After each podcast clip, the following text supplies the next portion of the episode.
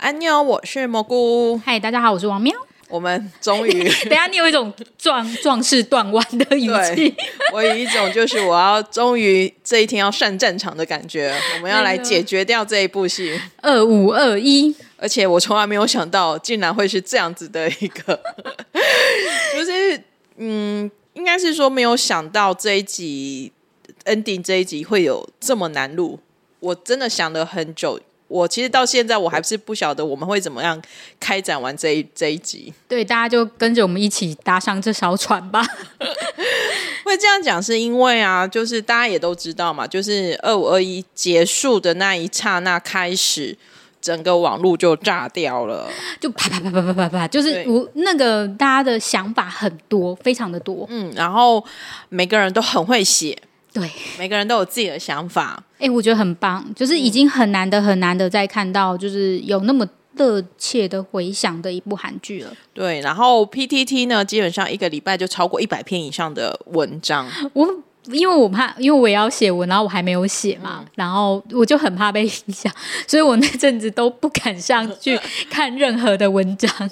我就是会，因为我就是有点像是做做舆情观察，然后就上去看，然后有比较特别，我自己也觉得很特别的是，其实因为我们自己在自己粉专写自己看剧的心得，也写了这么多年，我真的是第一次遇到就是。就是因为大家其实大家很愿意来留言，我都很感恩。然后因为其实也不见得这么多人会留言。那那这部戏很多人留言之外呢，每个人留言呢都是长长长，就是甚至是我觉得你也可以自己发一篇文的那一种长度了。我觉得留言者当然会觉得说，他第一个他对你的文章有共鸣，然后他想留一些，然后他觉得他留在这边，我觉得也可以让更多同好们就是都喜欢二五二一，或者是。对于结局很爆炸的的感觉的二五二一的观众，对观众们，然后去留言这样子，就是不论是赞成我，或者是想要反驳我，都非常多。然后我觉得比较特别是，我也收到好多私讯留言，然后每个人都跟我说，他们只是想要疗愈自己，所以写给我，然后我就觉得很可爱啦。就是大家真的都是在找一个树洞，找一个出口，然后来。来宣泄一下自己的心情。没错，我觉得这可以表示，我觉得这也是一种，就是他真的写到了大家的点了。嗯嗯，呃，我们有先聊过一次，就是一到十集，那接下来就是十一到十六集。那我自己其实呃没有想到十一集到十六集的时候，其实它中间又转了一个很一个弯，然后我觉得那个弯我自己很喜欢的，就是我觉得全编在后面六集把把这几个女性角色写得更深。更立体，然后也更符合我觉得现在的女生的一些状况。我觉得他写出不同以往就是女生的观点，他们做出了很精彩的决定。嗯，那当然就是呃，一定要先讲的就是第十二集的生晚的，就是跟学校体制对抗的这个世界，因为。我我记得我一到十集那时候说生晚是做大事的人，但我没有想到他做了这个大事，你知道吗？我每次有时候回去自己听，我那时候我就想说，笑出来。对，我想说，嗯，对，对，嗯，而且我觉得他真的就在那一集就亮起来了，因为他一开始就是那种对学长毕恭毕敬，或者是让他主，就是像他说有个地下店，你也没想到说原来后来他会真的。从地下转成就是在台面上，然后跟老师正起冲突，然后做出了就是他不愿意道歉，然后就退学这个决定。而且我甚至觉得生晚就是这件事情，其实让我觉得在讲二五一我推荐二五一的时候，他其实是第一个会先跳在我脑海里面的故事了。嗯，因为后来就是我们在讨论要怎么讲，就是后就是这下下一下半段的时候，然后蘑菇就一直跟我说他一定要讲生晚。嗯，因为生晚他这样子跟学校的体制对抗，我觉得第一个是很难得，是可能每个人都会想要这样对抗。可是你会，嗯、我觉得全边让生晚的妈妈很温柔的去承接住他的反抗，而且我觉得他应该说他举发老师这件事情其实不是他自己的事情，因为如果你说你自己在体制上受到了就是压迫，然后你自己去看，比方说其实是小可爱就是文志雄他。被压迫嘛？那如果他愿意去，可、嗯、是文志雄现在有点小白目啦。对，就是他抵抗，对，对他去抵抗的话，你会觉得说这是理所当然，但他其实不是，是他的就是是生晚是看到他的好朋友，然后受到这样子的压迫，然后去抵抗。我觉得那又跟就是你知道 label 不赶快就是做大事的人，嗯啊、就是会为了就是别人的痛苦，然后去做一些深远的动作。对，然后他最他自己下了说他要休学退学的决定，然后他妈妈也很温柔的，就是站在他身边。我觉得只要是妈妈，因为我问过身边当妈妈的人，基本上很少有妈妈能够撑得住这件事情。不论是他们两个人，就是他们自己在家里对谈的时候。妈妈就问他说：“嗯、那你真的不能道歉吗？”嗯、那生完就说：“没有办法，现阶段的我我没有办法道歉。嗯”然后妈妈就抱着他一起哭。嗯、然后到后来，他真的去填那个休对去教务处，然后填单子的时候。然后就说他不道歉，他真的要休学这件事情的时候，我妈妈出来啪出来的时候，我他就哦，就是就会真的就觉得很感人呢。对，而且导演也很会选角，真的就是最后会觉得哇，他干妈真的长得好像哦。对，后来就是他自己 他自己说哦，原来我像原来我像到我妈这样子。对啊。然后他想说，原本这个脾气原来是像到妈妈，然后两个人站在一起的那种。感觉五官神韵就是一模一样。我觉得这个点好厉害，因为这是就是他们其实大家也知道，他们就是他们其实是没有血缘关系，但是他们在一起的时候，你真的觉得他们就是母女。对，然后导演就是我觉得就选角真的很会选，然后妈妈也算是演出了，我觉得是一个某个程度上或许是一个很理想的，就是生活中。母亲、父母亲要做到这个程度，可能比例很低很低。可是我，我觉得我也希望有看这部戏的父母亲都可以这样子温柔的承接住孩子的想法。其实我想，然后我就想到一件事情，是我高中的时候，你知道，我们那时候的高中还在，因为我我加上我是念私立学校，嗯、高中那时候连袜子都要管，就是你知道袜子会管管那个长短，就是要短袜、长袜，然后颜色一定要白袜或黑袜，嗯、然后。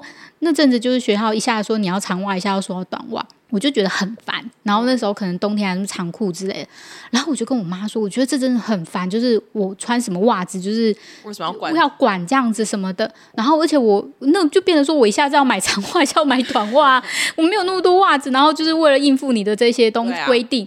然后，然后我就觉得说，我就说，我就不要管了。就是，我就跟我就跟我妈说，我不要管这件事情。就是我要穿长袜、短袜是我自己的事情。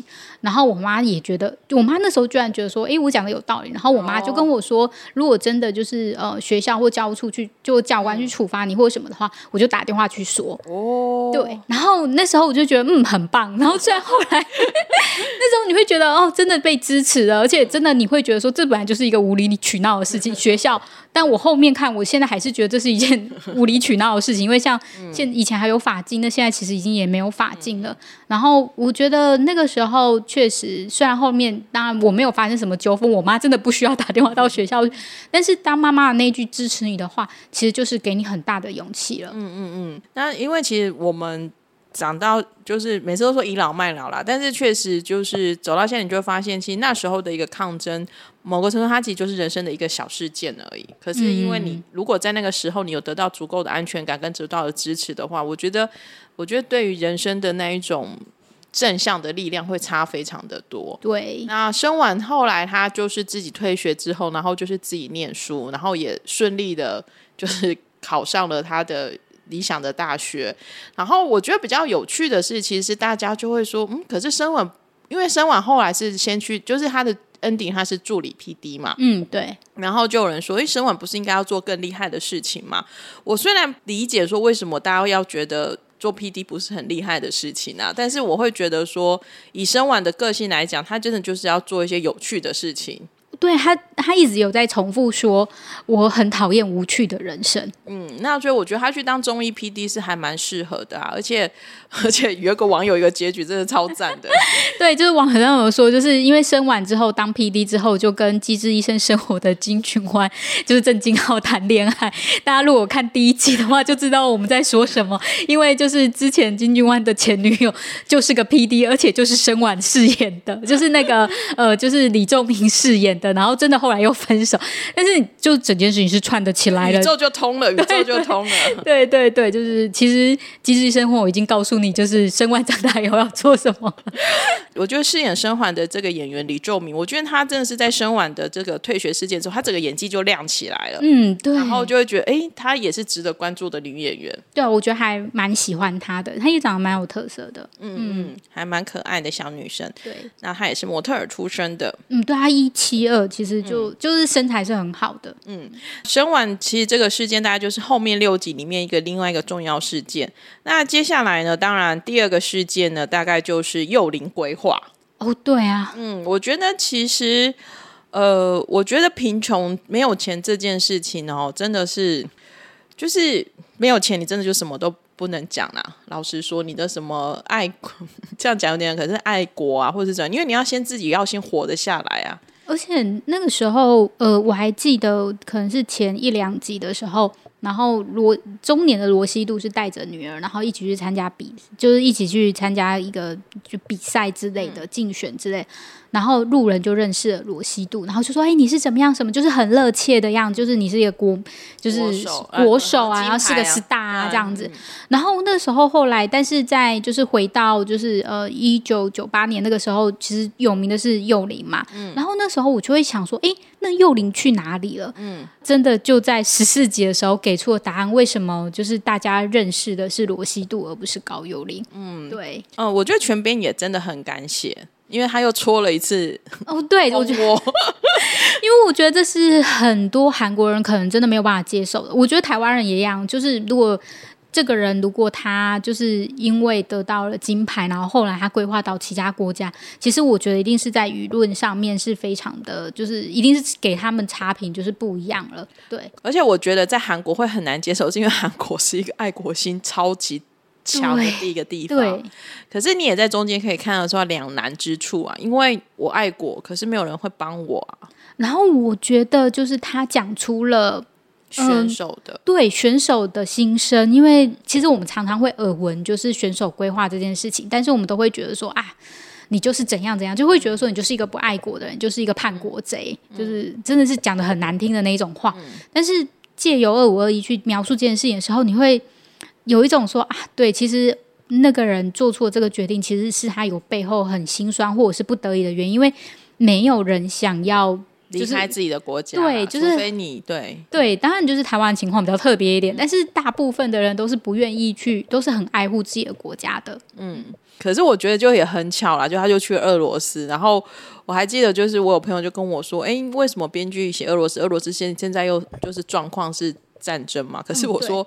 嗯这部剧剧本可能很早就写完了，没有人，就是你很难料到哦，对啊，世界就是这样但是但是俄罗斯确实就是在体坛上面非常有名、非常强势的一个国家，嗯，嗯，所以我觉得他选选俄罗斯是没有错的，嗯。那幼龄规划之后呢，就是他，我觉得也很精彩，就是我觉得大家也应该跟我一样，也会看到，就是眼泪会掉下来的，就是他跟西度两个人最后在那个马德里嘛。哦，对，就是那个金牌战，那一排金牌战真的拍的太太赞了。嗯，因为两个人的眼神，两个人的那个，而且两个人都各自背负着压力。嗯，一个是因为罗西度，其实虽然他是代表韩国出战，那其实我相信他受到的压力也很大，因为大家就说，如果你不打败高幼龄，你也是叛国贼。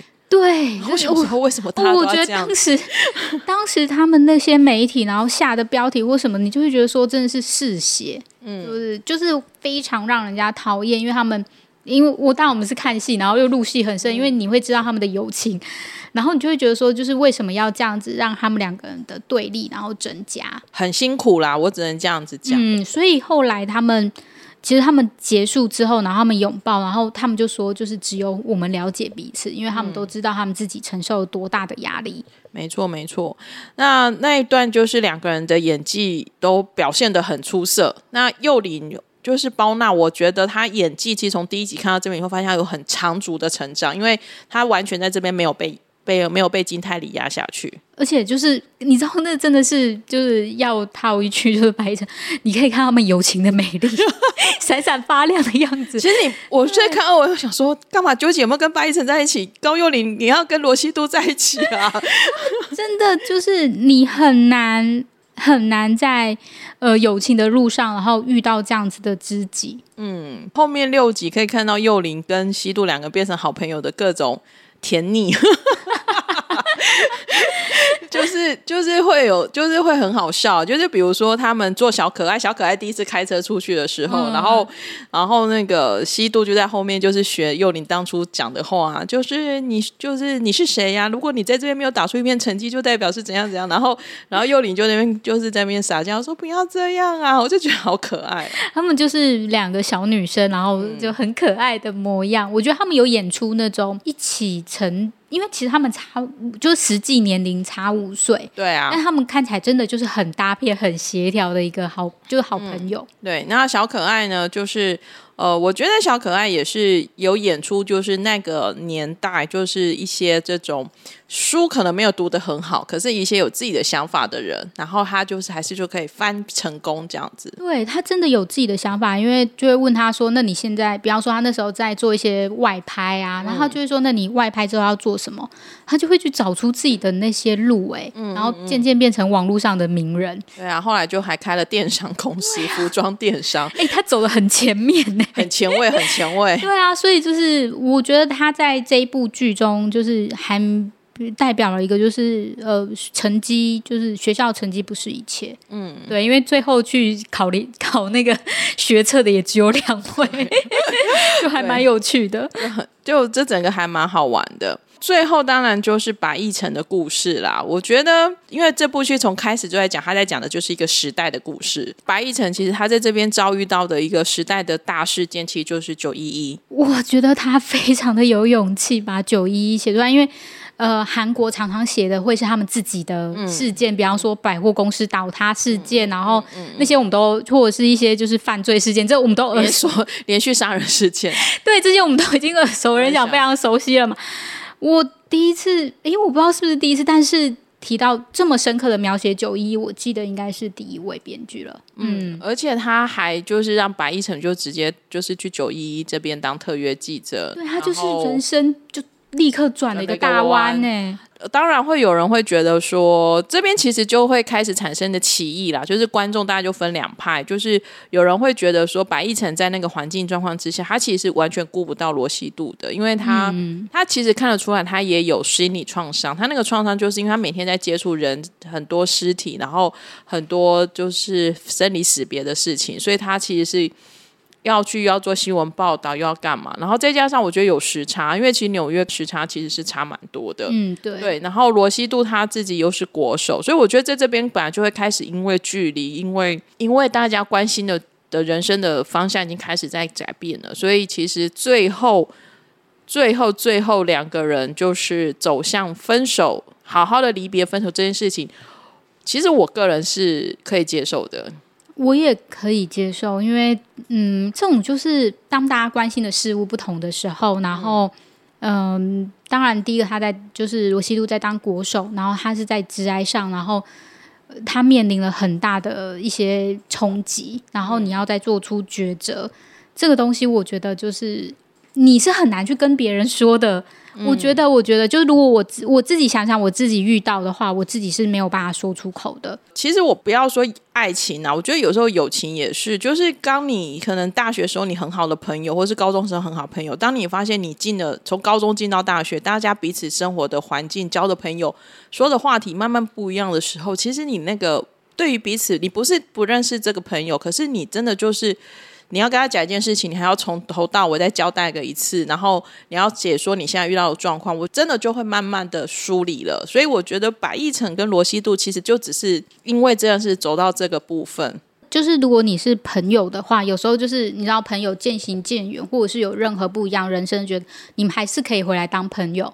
因为就是友情这种东西，但是爱情是没有办法，因为你没有，所以就是他们势必得在人生的这个分岔路上去决定说他们要一起走下去，或者是分开。嗯，我觉得这个东西应该是当你呃恋爱结结婚呃恋爱的时候都会遇到的问题，它是很写实的呈现的。如果要认真讲白一晨跟罗西度这一段的话，我觉得某一部分的朋友会觉得他被伤害很深的地方啦。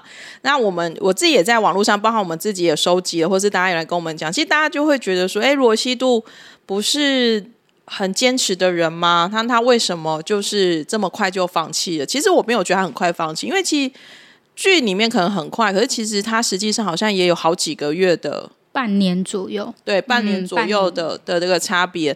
然后另外一个就是，我觉得他们在当个当下，他们各自遇到的事情，已经都光顾好自己都来不及了。其实他没有办法再去承受另外一个人的的故事。虽然罗西都会说他希望不论是好的，他希望坏的也一起度过。可是我觉得。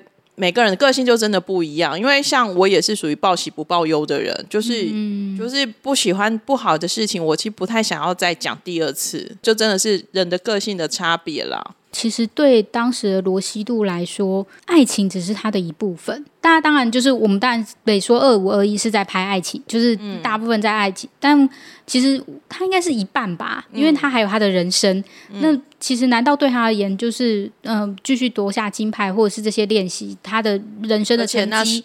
都是很重要的，就是那时候他也要必须专心在他的就是练习上啊。他不打败高诱领就被说叛国贼呀，啊，所以其实他的压力也很大的。啊，就是他并不是刚开始可能他们走在一起，是因为罗西都还是一个天真可爱的小女，就高中生，他没有进国手队，然后他还不用去背负这种。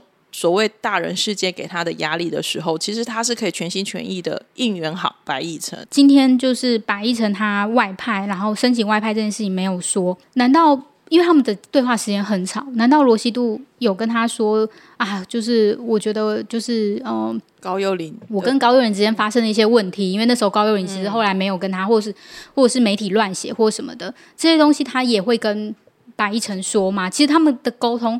应该是已经有出现问题，大家都在面临一些困难的时候，其实都可能埋着都没有说了。我可以共感罗西度决定分手，还有一个原因，就是因为我觉得他其实从小受到妈妈因为新闻工作而长期接受他是摆在第二位的顺序。虽然他再怎么样去同理白亦辰，我觉得在二十几岁的时候，我的选择也应该会是先离开这个会让我一直等待的人。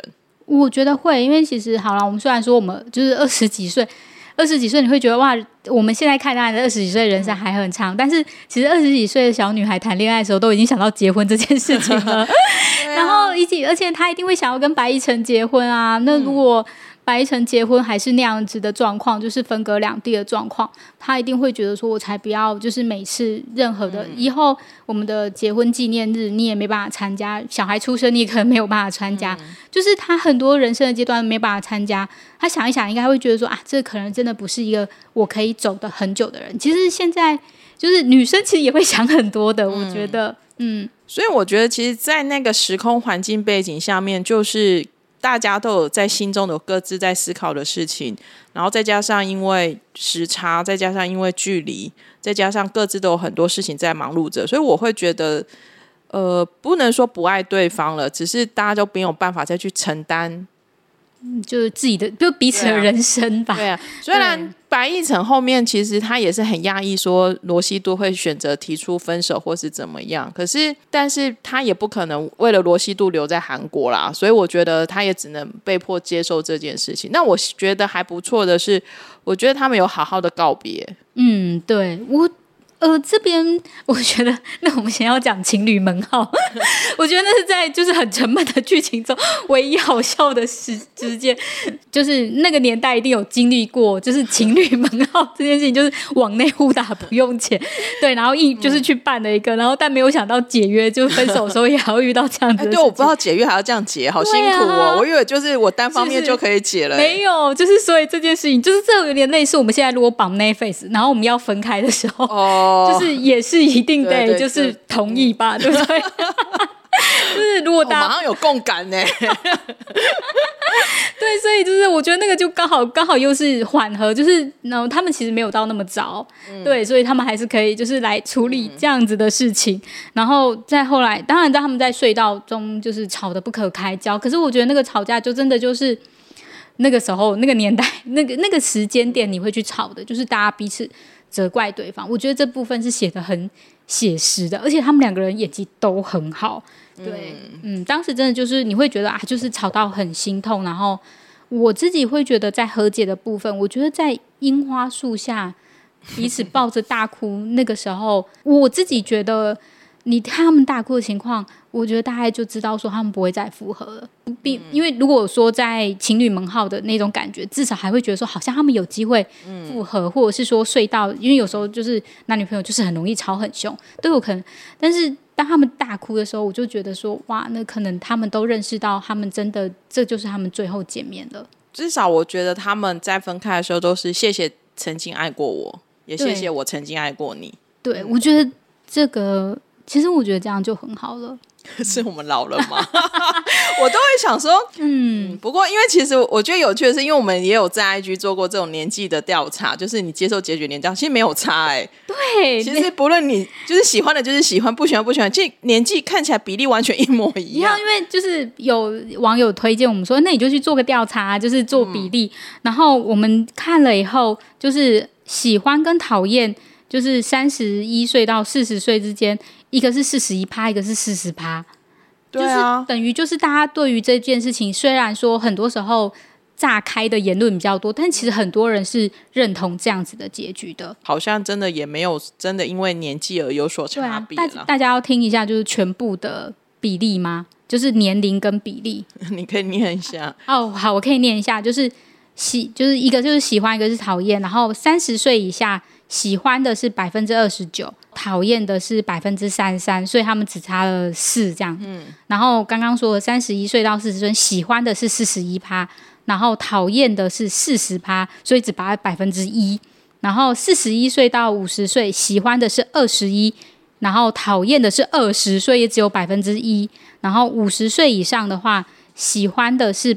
百分之九，就是等于是说，就是整个投票比例来说，讨厌的是百分之七，所以他们中间一直百差了百分之二。就是说的年纪比例看起来真的并没有觉得很有极度的差异啊。对，所以我们不能说就是啊，因为就是年轻所以讨厌这个年纪，或者是因为我年纪很大所以讨厌这个节。其实没有，都是一样的。嗯，对。其实看了很多网友们给我们的回信啊，那其实我觉得有一个人他也是写的很好，应该是树吧，树他就告诉我说，他觉得青春本来就是有很多遗憾，但是这些遗憾就是可以转化成巨大的力量，让你在未来的人生更加闪亮。那我就会觉得说，其实二五二一其实他就是在讲一个可能带点遗憾的青春故事，但是其实你看我还是可以从里面得到很多力量，而且你可能也会让你想说，其实你当年这么青春的时候，可能也是就是这么的怎么讲，蹦蹦跳跳。我觉得就不顾一切啊，就会觉得说，我们就是有能力去度过这个难关。嗯，对，就是就算后来真的没有能力一起度过这个难关，但至少。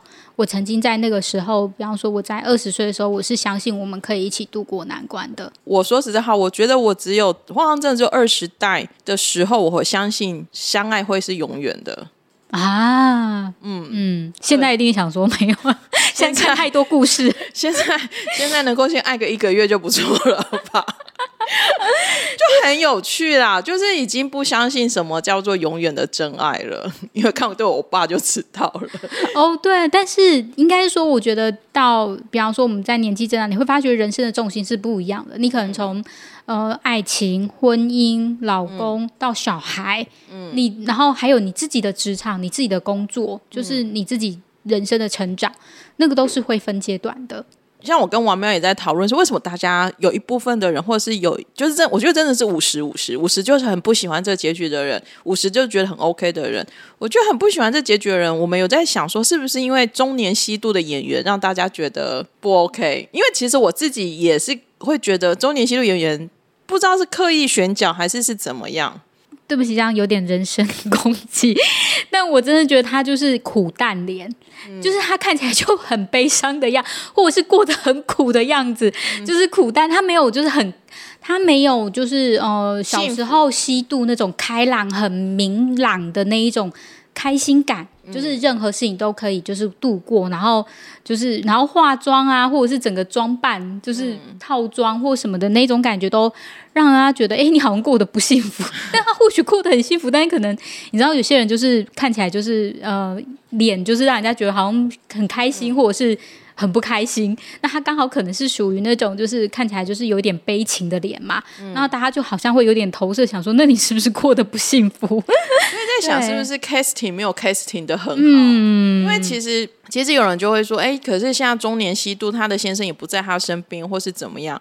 那为什么他当年就不能够接受一成不在他身边？但我真的不是要辩解啦，但我真的觉得，本来年轻的时候想法跟中年的时候想法就会不一样。很多人都会想说，老公现在不要在身边比较好。可是我觉得，就是如果我们今天找一个比较强势，就是气势比较强的女演员来讲、嗯、来演的话，你或许就会被说服，就会觉得说，哦，她其实过得不错。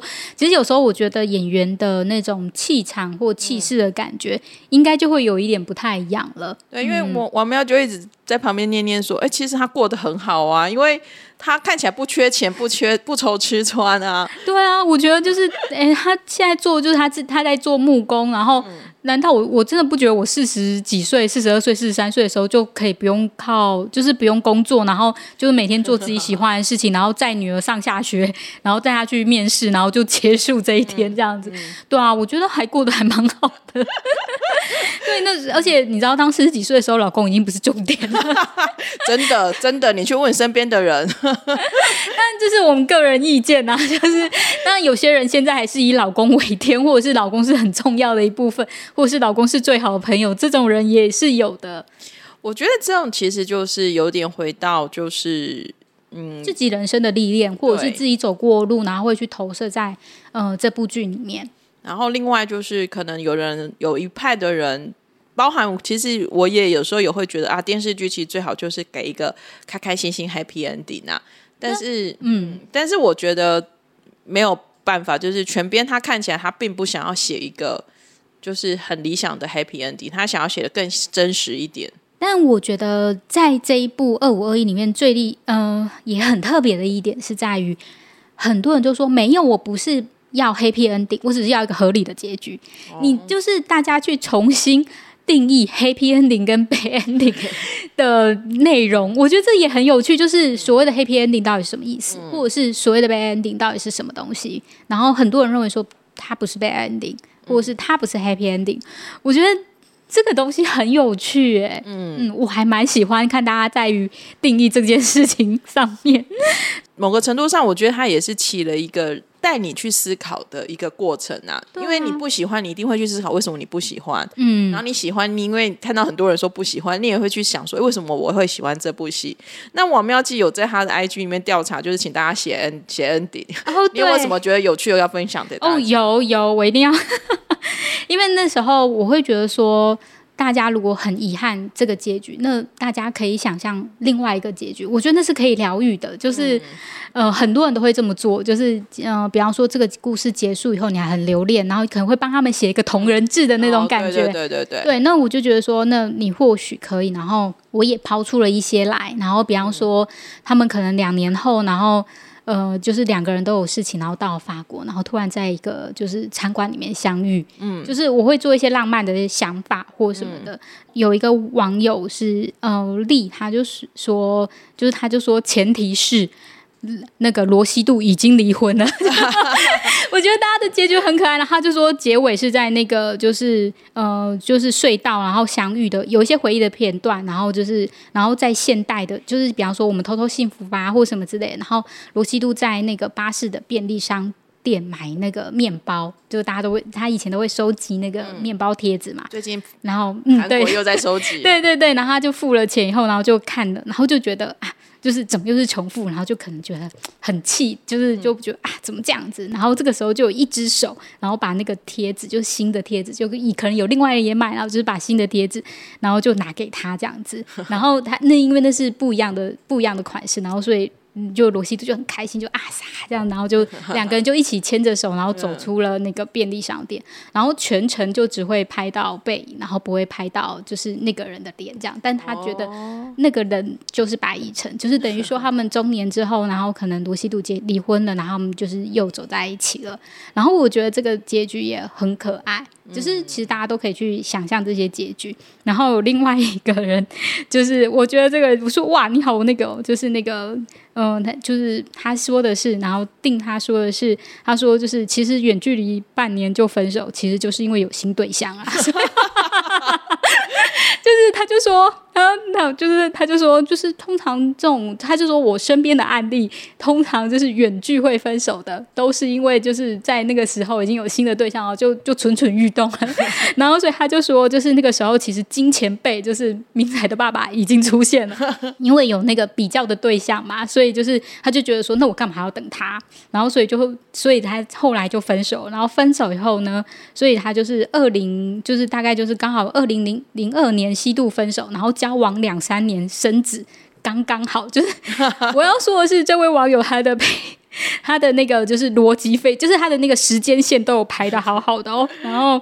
就叫做二五二一也是很正常的，因为他们真的就是在二五二一，金先生也是在二五二一的时候遇到他，都算那个二五二一不是跟白一晨的二五二一，而且他还说，就是还把金先生的人物设定设定好。如果大家就是嗯在想说金先生到底是什么样，就是明彩爸爸是怎样的人也可以，他就说，其实是在那一年的。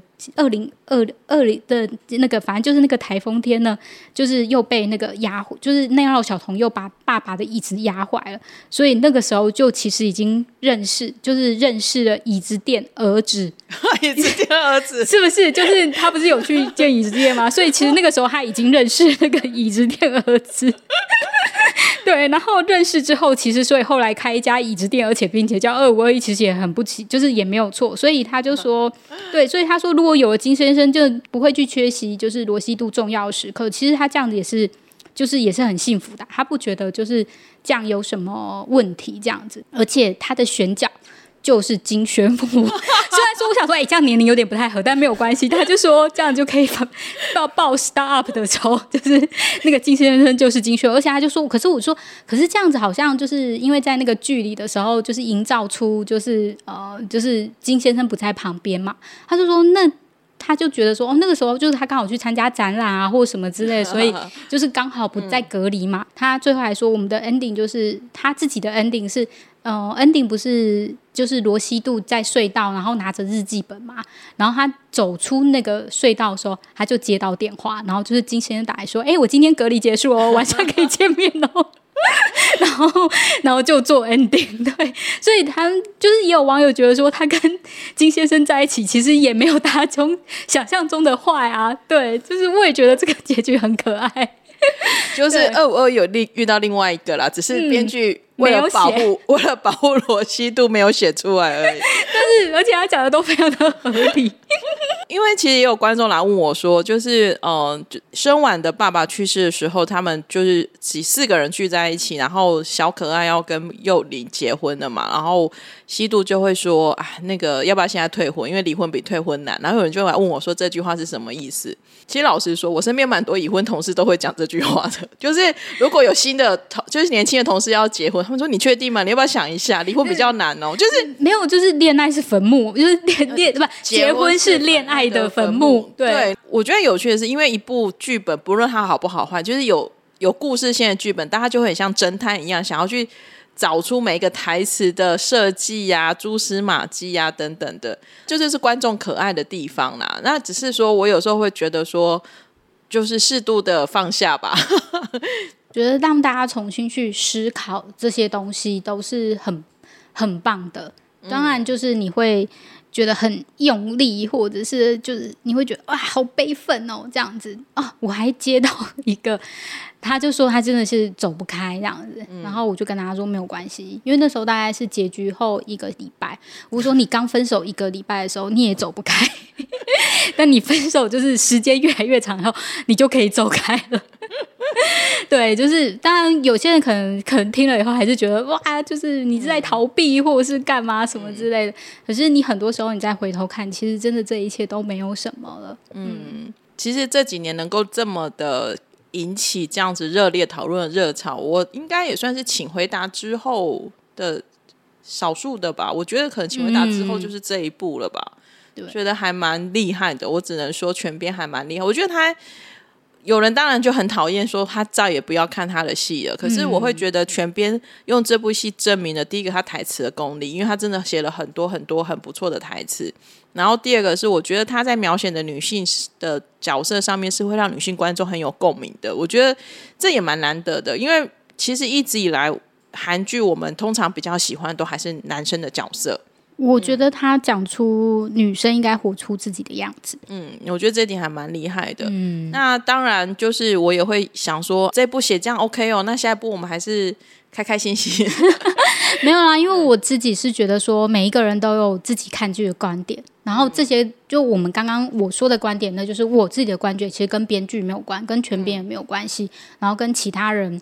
不都没有，就是不代表这部剧是怎么样，就是二五而已，就是二五而已。所以我觉得网友的回馈跟分享，我都觉得很感谢，因为他们愿意来跟我说，他没有去跟其他人说。嗯、也有一种东西他们信任我们，他们也觉得我们是、嗯、呃比较可以接受他们可以接受的，嗯、对。然后或者是他们觉得他跟我们说以后，我们去会去讨论这件事情，然后跟我们说。但是我不会去说，就是我不会去说，哎，你说的不对，或者是什么之类。我觉得我也尊重。大家的想法，因为我有麦克风，但是你们来的没有，所以如果我说了什么，你我去反驳你什么，你又不认同，其实这样子反驳来反驳去是没有，就是没有，实意是很小的，就是有点类似。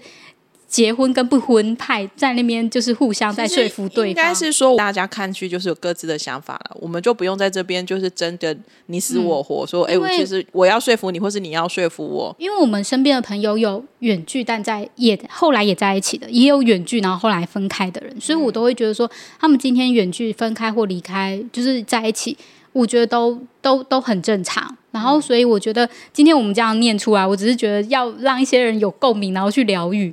然后我们也说明了，就是我们自己的想法。我觉得这就是这一部剧精彩的地方吧，因为它可以得到好多的声音哦，而不是只有一种声音，可以激发大家的讨论呐。然后甚至你可以重新回顾一下你自己的人生，然后也想想看你是属于哪一种型的爱情观。嗯嗯。然后如果你觉得有遗憾的话，我觉得那就当自己的人生没有遗憾。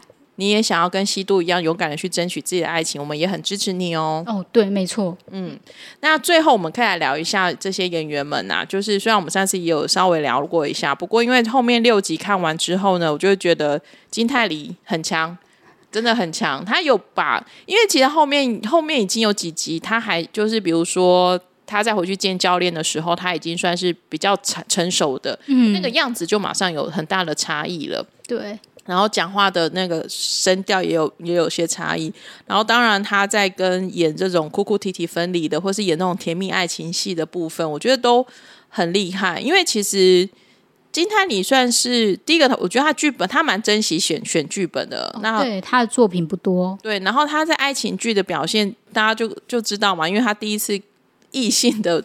初吻，对，也是跟在这部戏发生。嗯、可是又发现，因为其实不是每个演员都可以演好这种爱情爱情戏的。可是金泰梨也证明他爱情戏也是可以的。然后他之前的剧，我觉得都还蛮好看的。比比方说，就是不不论是电影或者是戏剧，嗯、我觉得都大家都可以去看。她算是韩国少数就是还蛮有英气的女生，呃，英雄的英。因为我觉得她那种有时候会有点男子气，然后会有一点那种。侠女或者是那一种，就是会很不同。我觉得跟一般柔柔弱弱的女生比起来，是真的还蛮不同的。而且她本人真的很开朗，对啊、就你看她私下访问什么，就觉得好可爱的一个女生，你会爱上她。对对对。对南柱赫呢，我觉得他这次是真的就是差蛮多，因为其实也是为了做功课啦，所以我也是有稍微翻了一下他过去，就是人家会剪一下过去影他影像演的一些片段。就是他在这一部的那一种男人味跟那种气息是整个展开的，然后我真的觉得男演员真是最美好的时光，大概就是真的是这三十岁上下这一段时光，就是那一种就是已经褪去男人就小男孩子气的一个部分，然后已经慢慢长到大人，而且。他这部看得出来，他有很多自己的想法跟即兴的演出。嗯，对，而且关于搞笑的部分很有野心。对啊，我觉得他真的是搞笑担当，哎，就很疯狂的起来搞笑。对，我觉得就是，呃，我自己可能会觉得全编原本是想要写一个忧郁小生，结果被他写变成一个搞笑。搞笑 对，就那个吃醋转闪那边。对啊，对，大家都笑出来。而且他都是听说就是他自己的 idea、嗯。投进去的。我觉得这样是好的，因为他可能一开始对自己的演技比较没有信心，然后比就比较缩起来。还有上过全老师的课呢。哎，这位粉丝我好厉害，我好佩服你，你怎么知道？你可以告诉我你怎么查的吗？对，麻烦私信给我们说，就是到底怎么知道，就是南柱赫上了哪一个演技老师的课程？对 对，嗯嗯。然后呢，三位新的演员呢，我觉得像我们刚刚讲过李仲明，就也还蛮厉害，我也蛮期待后面的发展。嗯、然后包娜也是，然后最后要恭喜一下我们的小可爱，对，哦、超厉害。其实我们就是他真的很年轻，因为我们那天聊哦，二零零二年出生的小弟弟。我说我说哇，他真的是名副其实的小可爱，才二十岁。对，然后他，啊、然后他因为二五二一，他入选了百想艺术大奖新人赏。嗯，所以就是很果然，真的是名副其实的，就是新人赏。嗯、然后。我觉得啊，应该去看一下。到时候，因为我们还会自己在讲白想，然后我们在白想的时候再好好的聊，就是关于觉得，哎，在白想中他可能会是、嗯、会不会获，就是得。最后会不会得名这样子？嗯嗯嗯、我觉得重点是他二十岁，可是跟就是差了十二 岁的金蛋，其实他们的整个协调很棒。我觉得就是这五人组的那个整体的画面感是很协调，并而且就是演技都有在一定的水准之上，嗯、所以你不会觉得有落差或者是出戏的这些够融合啦。我觉得确实是融合，嗯、就是我们有时候不是说谁的演技好或不好，而是他跟这部戏的感觉有没有很 balance，然后有没有大家的彼此的之间的关系是不会很突兀的。对，因为我觉得至少有，因为有时候会有年龄的差，因为嗯，韩国的辈分非常的分明，有时候就是他比他大几岁，什么你就会很就比较施展不开。可是在这部戏里面不会。嗯，那反正呢，这部戏呢，就是不论风风火火，它也已经结束了。嗯，对，那就是。喜欢他的呢，你就记住他给你的感动了；不喜欢的也没关系，你也可以记住他给你的不喜欢。因为我觉得这些可能都是反映到自己人生的一些过程。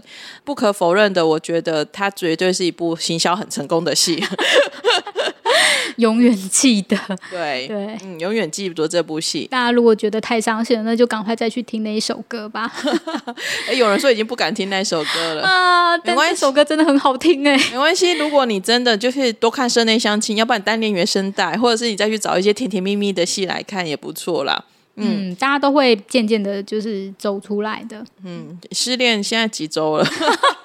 三三周两周，嗯，可能还有一点时间。对对，嗯，好哦，那我们今天就先聊到这里了。不论怎么样，也希望我们这一集也可以带给你一些疗愈。对，然后真的非常谢谢大家这么热烈的回响。嗯嗯嗯，不知道下一次还有这么丰富的回应的戏又是什么时候了？不过我们就拭目以待吧。对，真的很谢谢大家。好了，我们今天就聊到这里喽，谢谢大家，大家拜拜。拜拜。